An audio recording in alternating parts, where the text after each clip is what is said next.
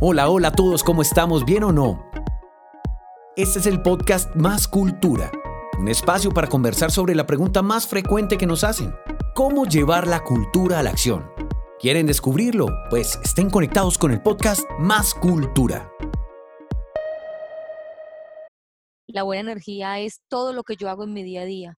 Nosotros hemos trabajado alrededor de cuatro pilares de cultura y esos cuatro pilares de cultura se han vuelto en lo que nosotros denominamos el modo Celsia o el método Celsia de hacer las cosas.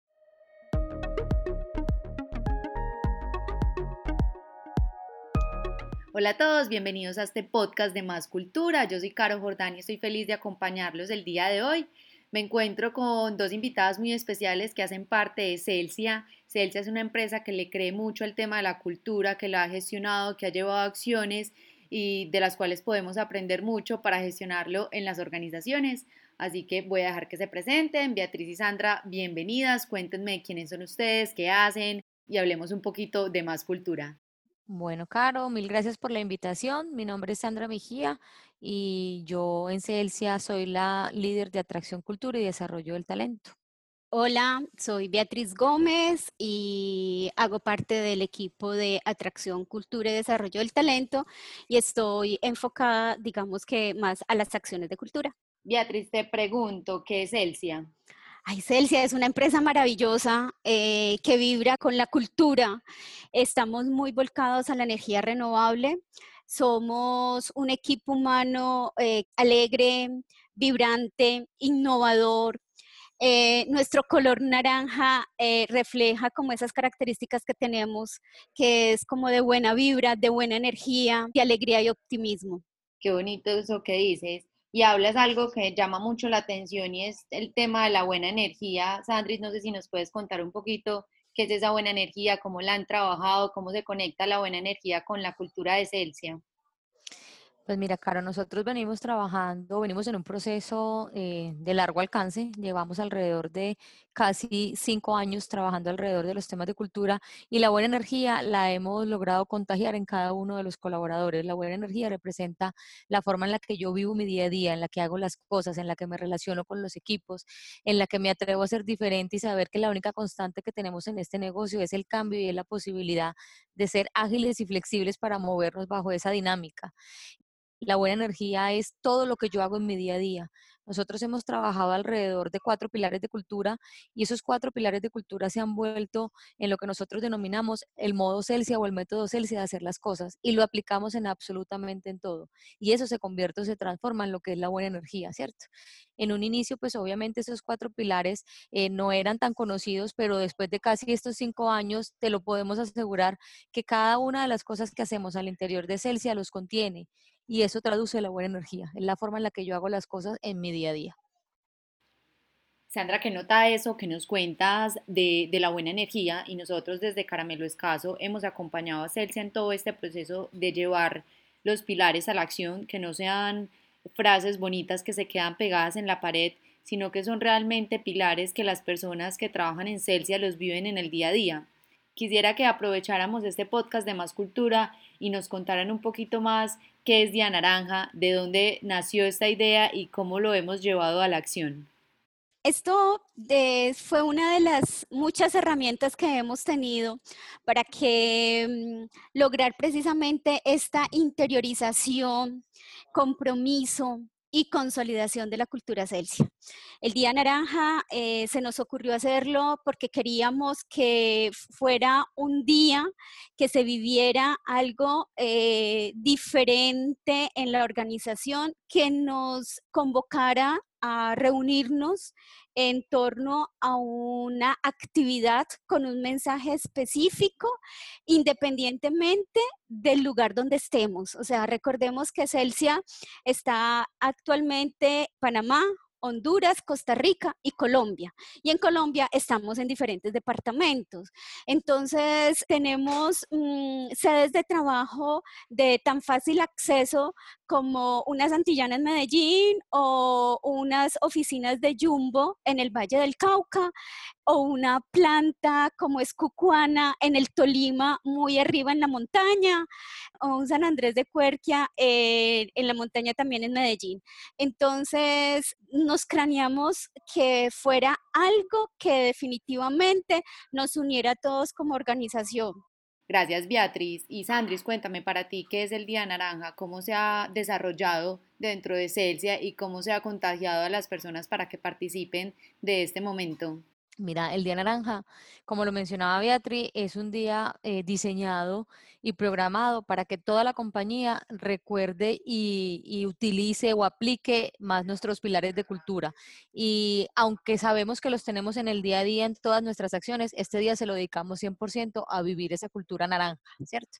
Le denominamos Día Naranja porque la idea es que desde que llegamos hasta que nos vamos, todo lo que hagamos en ese día esté orientado o se trabaja alrededor del pilar seleccionado.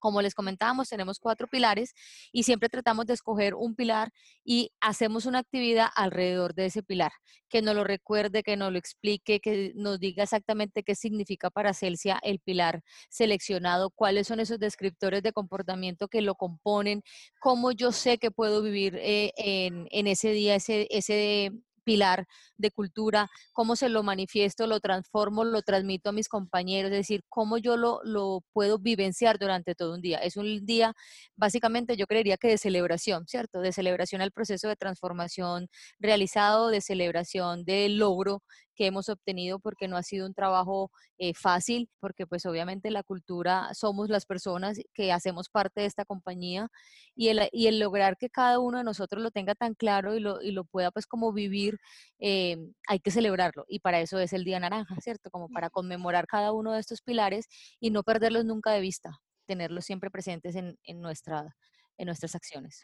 Claro, y, lo, y lo ideamos para que fuera una experiencia innovadora y como lo decía Sandra, para movilizar y motivar a los colaboradores para que vivan esos pilares. O sea, algo que nos hemos propuesto durante estos años es que esos pilares no queden eh, por allá en un PowerPoint o en una, en una descripción X, sino que se interioricen, que realmente la gente, así no se los aprenda de memoria, sepa realmente a través de su comportamiento eh, cómo se reflejan y cómo los viven, que es lo más importante. O sea, son tan universales que nos hacen especiales aquí dentro de la compañía, pero también nos hacen mejores seres humanos y ciudadanos del mundo.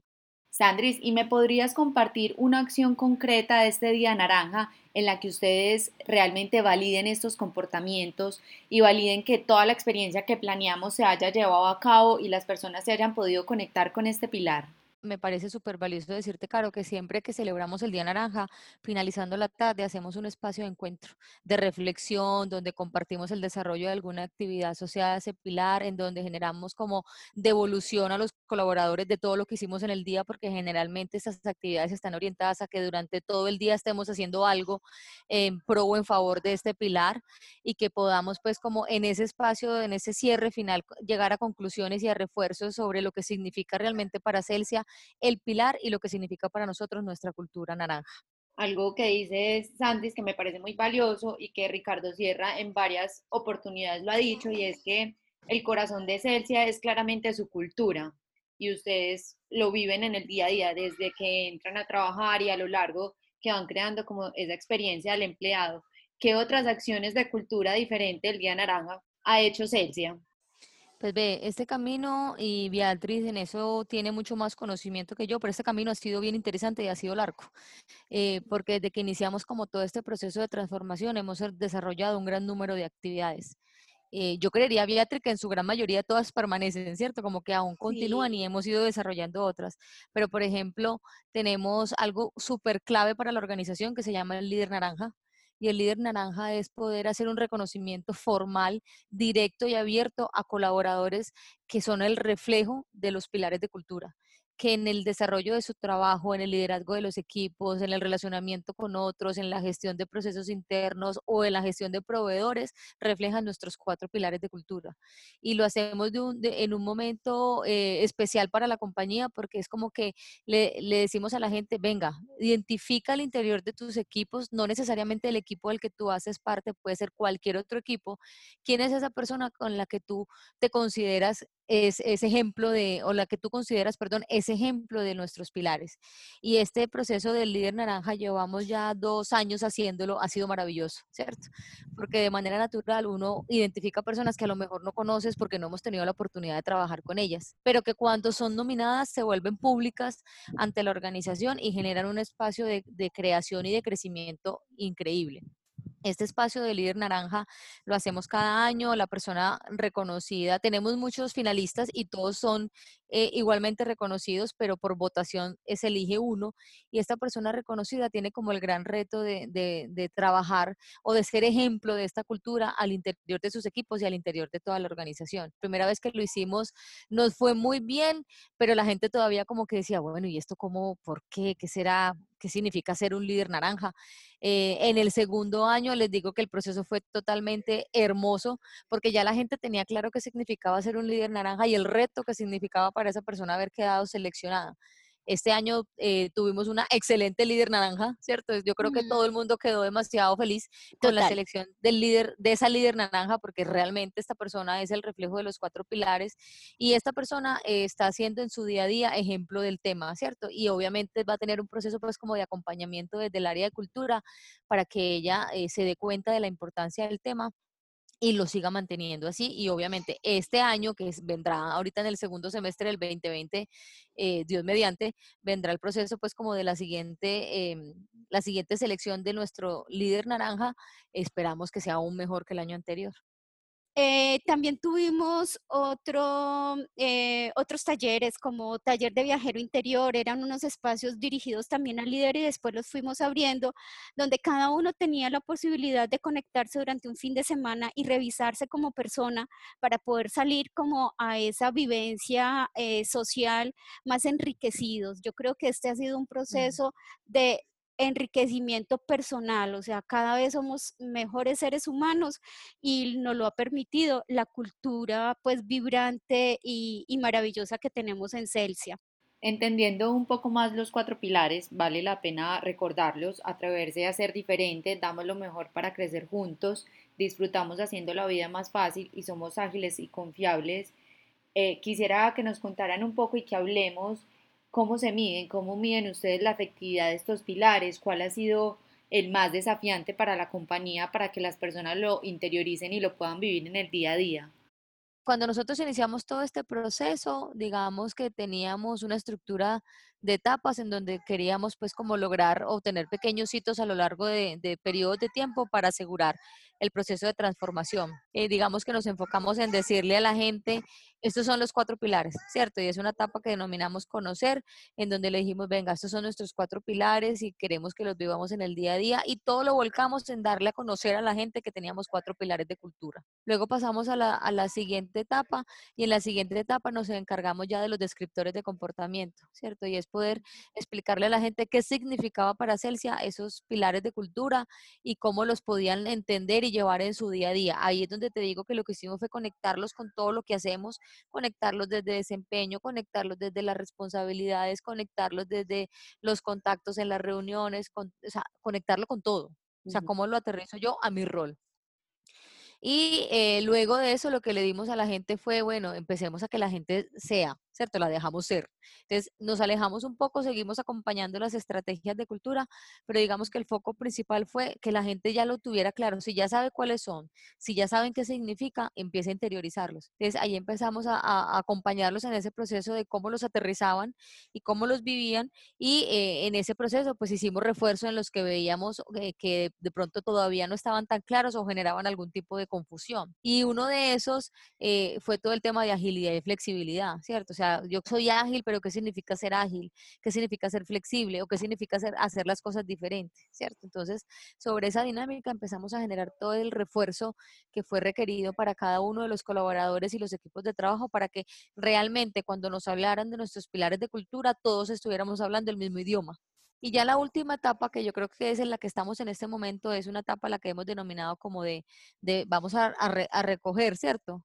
Eh, ya sembramos mucho, vamos a empezar a recoger esa, esa cosecha y a empezar a mirar dónde podemos ver como ese retorno del trabajo, dónde ya podemos materializar la gestión de nuestra transformación cultural y lo hacemos de muchas maneras, a través de las encuestas de ambiente laboral, de nivel de compromiso, en los rankings de, que tenemos con distintos eh, sectores o distintas compañías que nos han ah, invitado a participar de estos rankings y hemos obtenido pues como muy buenos resultados en el día a día de la gente, en los procesos de creación, de innovación, de construcción, de cambio, en la agilidad en la que nos movemos, en cómo afrontamos los proyectos, en cómo rápidamente organizamos lo que denominamos células de trabajo, ¿cierto? Cómo nos unimos por habilidades y competencias, no solamente por roles, sino que dependiendo de lo que la compañía necesite, se arman células de trabajo que llevan a las personas que tienen mayor habilidad en esos temas para sacar un proyecto adelante y hemos empezado pues como ya a evidenciar un poco cómo se ve esa cultura en, en, en el día a día. Claro, Sandris, y hablando un poco de cómo llevar la cultura al día a día, quisiera que nos enfocáramos en el Día Naranja. En Caramelo Escaso hemos tenido la oportunidad de trabajar con el equipo de Celsa y acompañarlos en este proceso de transformación cultural y una de las acciones que creó la compañía, que es el Día Naranja, ese día para que los colaboradores se conecten con sus pilares y que vibren con su cultura. El año pasado creamos bajo el pilar Nos atrevemos a ser diferente una actividad en la que todos se pudieran sumar. Y lo que hicimos en una eh, sesión intencionada con metodología entre Caramelo Escaso y Celsia fue que las personas se fueran con dos zapatos diferentes y además le dimos unos cordones naranja para ponerle identidad. Quisiera que me contaran un poco cómo se vivió ese día, qué decían las personas. Eh, al principio no sabíamos si iba a funcionar, si las personas sí se le iban a medir a usar dos zapatos todo el día, si le iban a poner los cordones, pero al final es una actividad que todas las personas disfrutaron, que todas las personas se sumaron y quisiera que ustedes me contaran un poco cómo lo vivieron más que todo Beatriz que estuvo ahí porque Sandys eh, eh, para ese momento estábamos en San Francisco en el Cultur, pero que igual allá se pusieron la camiseta y vibraron con el Día Naranja. Pero Beatriz, si quieres también nos cuentas un poquito cómo se vivió o Sandys, qué te dijeron, eh, qué dijeron las personas y cómo se conectaron con ese Día Naranja.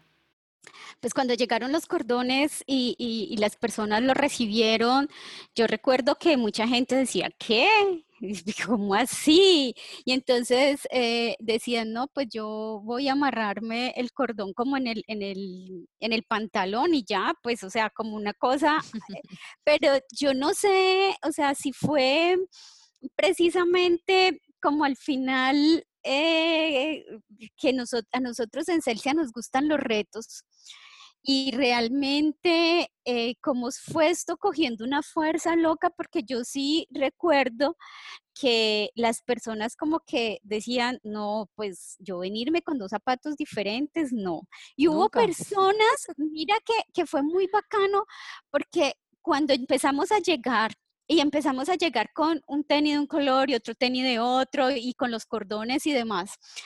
Resulta que la gente miraba y los que no habían hecho la tarea se sentían raros y empezaron a intercambiar. Empezamos algunos a tomar fotos y otros venían y, y, se hizo o sea, como una fila mm, al lado y lado y nos mostrábamos los zapatos y esa fue una foto que rodó por mucho tiempo como entre los diferentes grupos de acá de Jumbo, porque era una cosa muy loca y, y nos encantó ver eso y como que al final ver que tanta gente había asumido el reto fue maravilloso. Yo siento que eso fue algo que todavía lo recordamos y que para Ricardo fue algo maravilloso. O sea, él decía que eso, que ese día lo teníamos pues que poner así como en el calendario de Celsia, donde habíamos hecho algo que rompió todos los Totalmente. Yo recuerdo, Beatriz, que eh, yo en ese momento estaba por fuera, pero yo recuerdo que, que quedó el tema del 27 de junio, es el día de nos atrevemos a ser diferentes. Mm. Es, el día en el que vamos a, trabajar siempre pues como este pilar, porque fue un proceso de romper paradigmas y de, y de realmente conectarnos, eh, Caro, desde otra cosa distinta, ¿sí me entendés? Eh, no conectarnos por temas laborales, sino conectarnos realmente como por lo que nos apasiona, que es nuestra cultura y cómo podíamos pues como vivir este pilar nos llegaron fotos, acordate, Caro, que estábamos por fuera, eso llegaron llegaban fotos, llegaban videos, de lo que estaba viviendo la compañía en, en, las distintas sedes y era una locura, o sea, desde donde estábamos, los que estábamos por fuera queríamos meternos como por un huequito y llegar a la oficina para ponernos el cordón, o sea, uno, uno se sentía raro si no hacía parte, ¿sí me entendés? Y no era y no es, y no es un raro de, de me están me están haciendo pues como el quite o, o me siento incómodo, sino ¿cómo no me voy a, a, sentir orgulloso de esto, cierto? O sea, yo quiero hacer parte de, esta, de este proceso. Y yo creo que eso fue lo más significativo de ese primer día naranja, ¿cierto? Que la gente de manera voluntaria quiso sentirse parte, quiso ser protagonista y no tuvimos que hacer pues como una cosa distinta, simplemente hacerles una invitación clara y directa de atrévete a ser diferente con un cambio en un cordón. Beatriz Andy, como tres aprendizajes que nos ha dejado estos días naranja que hemos vivido. Sabes qué, Caro, eh, yo me atrevería a decir que el primer aprendizaje es lo bonito de lo simple. Yo recuerdo que cuando iniciamos este proceso, pues como de planeación de los días naranja, eh, eso, mejor dicho, reunión tras reunión, eh, proceso de creación, sobre proceso de creación y, algo, alguna, el primer aprendizaje que yo creo que nos, que nos llevamos es, no tienes que hacer una cosa eh, demasiado estructurada ni grande para que genere el impacto que necesitas. Si te vas desde las acciones más simples para conectarte con ese ser humano, lo vas a lograr y ese fue ese primer día naranja, ¿cierto?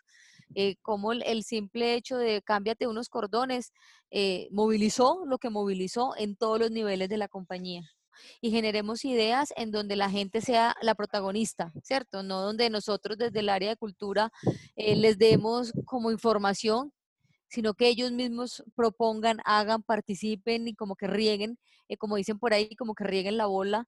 Em, y eso yo creo que fue una situación bien ganadora como aprendizaje. A mí como aprendizaje me ha parecido como la cultura o las, más bien las acciones contagian y, y, nuestra cultura lo permite. Un aprendizaje muy bonito, Caro, y es eh, cómo, cómo nos, nos, ubicamos en la realidad de las personas, no solamente desde el diseño de la estrategia, como se nos puede ocurrir en una oficina, eh, sino cómo yo voy a lograr que eso sea vivido por aquel colaborador que tengo en una oficina de una central o eh, con, un, con una conectividad remoto o aquel que tiene todo como para fácilmente conectarse con los demás, ¿sí me entendés? Entonces eso también es un gran aprendizaje, no, no dejar por fuera nuestra realidad y todos los públicos. Excelente saber que están conectados porque esto sigue. Estás escuchando Más Cultura, el podcast que lleva la cultura a la acción. Te invitamos a seguirnos en www.comunidadcultura.com. Seguimos en nuestro podcast Más Cultura con Beatriz y Sandra de Celsia hablando de Día Naranja. Creo que siempre nos preguntan cómo lo lleva la acción y estas acciones que ustedes nos cuentan son pistas para que las personas aprendan que sí se puede, que la cultura se puede volver tangible y se puede conectar a las personas con las diferentes acciones. Quiero alejarme un poquito de Día Naranja para centrarme en cultura y preguntarles por algunas curiosidades de Celsia por ejemplo, ustedes no tienen cargo, no tienen rol, han manejado una estructura diferente. También hablar un poquito de quién ha sido ese curador de la cultura y cómo con convencimiento y desde lo que hacemos en Caramelo Escaso, que es que la cultura empieza por los líderes, quién ha sido ese curador y quién ha procurado que la cultura se viva en el día a día de Celsia y no sea un tema solamente de talento humano. Totalmente. Yo creería que también podemos hablar un poco, Beatriz, de lo que hemos hecho a nivel de estructura. Internamente la compañía tuvo un giro impresionante y es que dejamos de hablar de cargos para hablar de roles, dejamos de, de, ser jefes para ser líderes y acompañar el desarrollo de los equipos y, y, trabajamos y hablamos de un liderazgo rotativo dependiendo pues como de la experticia o de las competencias de los integrantes de cada uno de los equipos. Eh, y eso ha sido mágico, ¿cierto? Porque hemos logrado pues como romper las barreras de la jerarquía de una u otra forma y ya no, no sentimos pues como temor al acercarnos a otra persona ni esa persona a nosotros porque realmente estamos trabajando entre compañeros y entre compañeros nos, nos unimos y, no, y trabajamos de manera como colaborativa y co-creativa. Algo también que, que ha sido pues como bien interesante para nosotros es el tema de, involucrar la cultura en todo lo que hacemos. No solamente se trabaja desde el frente de cultura, sino que se trabaja desde cada uno de los procesos que maneja esta organización. Entonces, cuando hablamos de procesos de atracción, los atraemos con base en nuestra cultura y, trabajamos eh, en pro de estos cuatro pilares y los asociamos a la evaluación de desempeño y lo asociamos al proceso de, de contratistas y lo asociamos al tema legal y al tema financiero, ¿cierto? Entonces, cuando tú logras conectar en cada una de las cosas o en cada una de las áreas, eh, la cultura fácilmente se empieza a permear en la gente, ¿cierto? Porque no es un cuento de los de cultura, no es un cuento de los de gestión humana, es, es un cuento de todos. Y yo creo que tenemos un gran, un gran padrino y ese gran padrino pues obviamente se llama Ricardo Sierra y él es el primero que dice que él no es el presidente o el líder de, de Celsia, presidente como cargo, líder como rol que tiene, eh, sino que él es el, eh, como el, el, líder de la cultura de esta compañía. Entonces, él, él dice que él es el encargado de ser el ejemplo de nuestra cultura en cada una de las cosas que hacemos.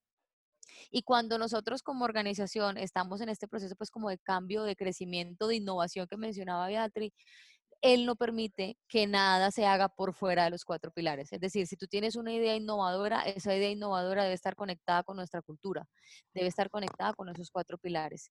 Si vamos a llevar una propuesta que amerite eh, como que el, posicionamiento de otras cosas distintas a los cuatro pilares, él es el primero que, que nos retroalimenta y nos dice, no, nuestra cultura es esta, estos son nuestros cuatro pilares y con base en eso hacemos pues como un proceso de construcción de todo lo que estemos trabajando pues al interior de la organización. Bueno, ya para finalizar esta ronda de preguntas y este podcast de Más Cultura, quisiera hacerles una última pregunta. ¿Por qué trabajar en Celsia es genial? ¡Wow! Esa es una pregunta tan fácil, pero tan, de, consolidar. sí, sí me entiendes. Como de organizar. ¿Por qué trabajar en Celsia es genial? Yo te lo voy a decir en términos Ah, Pere Beatriz, yo, yo llevo menos tiempo que Beatriz en Celsia, ¿cierto? Yo llevo, ¿qué? Año y medio, Beatriz. Y vengo pues como de, de, otras experiencias al interior del grupo empresarial y yo te diría, Caro, que trabajar en Celsia es genial porque me ha dejado ser yo, ¿cierto? Porque he, he podido generar el... Em, como dejar ser lo que yo soy. No sé si, si, me logro hacer entender, ¿cierto? Es como la, es una empresa en donde todos podemos ser como somos y en donde todos podemos pues como lograr eh, nuestros sueños, eh, conectar nuestras familias, conectarnos eh, al interior de los equipos, en donde yo no siento que tenga que comportarme diferente, ¿sí me entendés? En donde yo siento que, que la manera en la que nos conectamos y la manera en la que trabajamos parte desde la confianza, porque cuando generamos construcciones de proyectos o de ideas o de estrategias, todos vamos como con la mejor actitud para conectarnos con el otro y, y, tomando como prioridad esa, esa relación con el otro, ¿sí me entendés? O sea, priman las relaciones al interior de los equipos y yo creo que eso es muy valioso en una organización.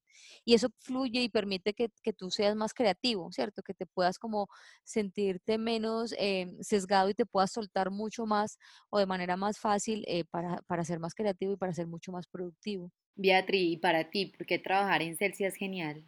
Trabajar en Celsius es genial porque mm, es una empresa que es coherente, es coherente en todas sus acciones, donde mm, lo que se propone lo hace porque es una empresa retadora, donde eh, nos da unos elementos mm, grandes para ser mejores seres humanos y ciudadanos del mundo, mm. porque me ha permitido ser mejor persona y crecer eh, profesionalmente, porque cada día me reta, cada día me vuelve más innovadora, cada día me da más elementos para mm, aprender a hacer las cosas de manera más fácil y a disfrutarme la vida haciendo lo que hago. Es, yo creo que eso es lo que más me ha parecido rico de trabajar acá, es que uno realmente se disfruta el trabajo y, y se disfruta las relaciones que tiene con sus compañeros de trabajo y las relaciones que tiene con los líderes. Es una compañía que, mm, que vibra con la cultura y que esa cultura te lleva a ser mejor persona. Entonces, ¿qué más que eso? O sea, yo digo, esto me pagan por, por disfrutarme lo que hago. Entonces, no, bacanísimo, ya está chuleado esta parte en mi vida. Entonces, eh, eso es. Sí, yo creo que al final del día es como, como la, la, la afirmación que siempre hacen en, la- en, en los procesos de compromiso o en las encuestas de compromiso. Al finalizar el día o cuando usted llega a su casa después de un día fácil o duro, porque pues no significa, claro, que todos los días sean fáciles, ¿cierto? Tenemos No. eh, días no tan fáciles, pero al finalizar el día usted se hace la pregunta y dice, ¿usted quiere hacer parte de esta organización? Y la respuesta es sí, ¿cierto? Con convencimiento porque el reto o lo difícil que haya sido ese día eh, no se ve afectado y compensa por, todo un proceso de, como de conexión y de empoderamiento que tengo yo al interior de mi rol, ¿cierto? Yo he sentido que en Celsia yo puedo liderar mi rol, ¿sí me entiendes? Puedo construir mi rol. Y lo más bacano, lo más bonito es que podemos construir juntos y acompañarnos como equipo. Por ejemplo, Beatriz y yo hacemos parte del mismo equipo y, y aquí lo que hacemos es simplemente dependiendo pues como del, del tema o de la situación, cualquiera de las dos puede coger la batuta, ¿sí me entendés? Y no hay ningún inconveniente en que el equipo tenga este liderazgo rotativo porque nadie es perfecto para todo. Y lo bonito de, lo- del- del- de trabajar de esta manera colaborativa es que cuando tú sientas que no tienes el dominio, no te sientes seguro, hace falta algo, siempre va a haber alguien ahí que te diga, te dé la mano y te diga, venga, venga que para eso estamos, venga que aquí tenemos una manera Celsia de hacer las cosas y no hay problema. Yo sí sé cómo te puedo ayudar en eso, cómo te puedo aportar en ese proceso, o cómo podemos sacar adelante esta situación. Y yo creo que eso es valiosísimo para trabajar, ¿sí me entendés? Y, y no, y no, no siempre lo encuentras en todos los negocios o en todas las empresas. Tienes todo. Claro, Sandris. Es muy gratificante encontrar compañías como Celsia, compañías que le creen a la cultura y que la ven como una ventaja competitiva. Y aún más cuando ven en la cultura esa oportunidad para trabajar como desde la maestría y la autonomía, de darle a las personas la libertad de generar su rol, de trabajar desde su rol y desarrollar su rol como lo han hecho ustedes. Para Caramelo Escaso ha sido un, placer trabajar con ustedes, crear las experiencias de Día Naranja, estar en todos los procesos de co-creación y de llevar a la acción esos pilares. Entonces les agradecemos por el espacio, por el tiempo, por acompañarnos en este podcast de Más Cultura y por permitirnos conocer cómo Celsia está llevando la cultura a la acción. A ti, Caro, mil gracias por la invitación, por el espacio, por dejarnos pues como contar un poco de lo que somos como seres humanos y lo que somos como compañía y, lo que ha significado para nosotras eh, poder hacer parte pues como de este proceso de transformación cultural. Así es. Eh, gracias y también de ustedes hemos aprendido mucho. Entonces, y es una construcción que yo siento que eh, hacemos del día a día y lo importante es que mm, mantenemos esa buena energía y eso es lo que nos conecta en, en Celsia. Entonces, pues gracias por darnos la oportunidad de hablar de esto que tanto nos apasiona. Así es. Bueno, y muchas gracias a ustedes por acompañarnos en este podcast, donde podemos entender un poco cómo las empresas están llevando la cultura a la acción. Nos vemos en un próximo episodio. Y a todas las personas que nos escucharon hoy, solo agradecimiento y buena energía. Los esperamos en un próximo episodio de Más Cultura. No se olviden de unirse a nuestra comunidad en www.comunidadcultura.com.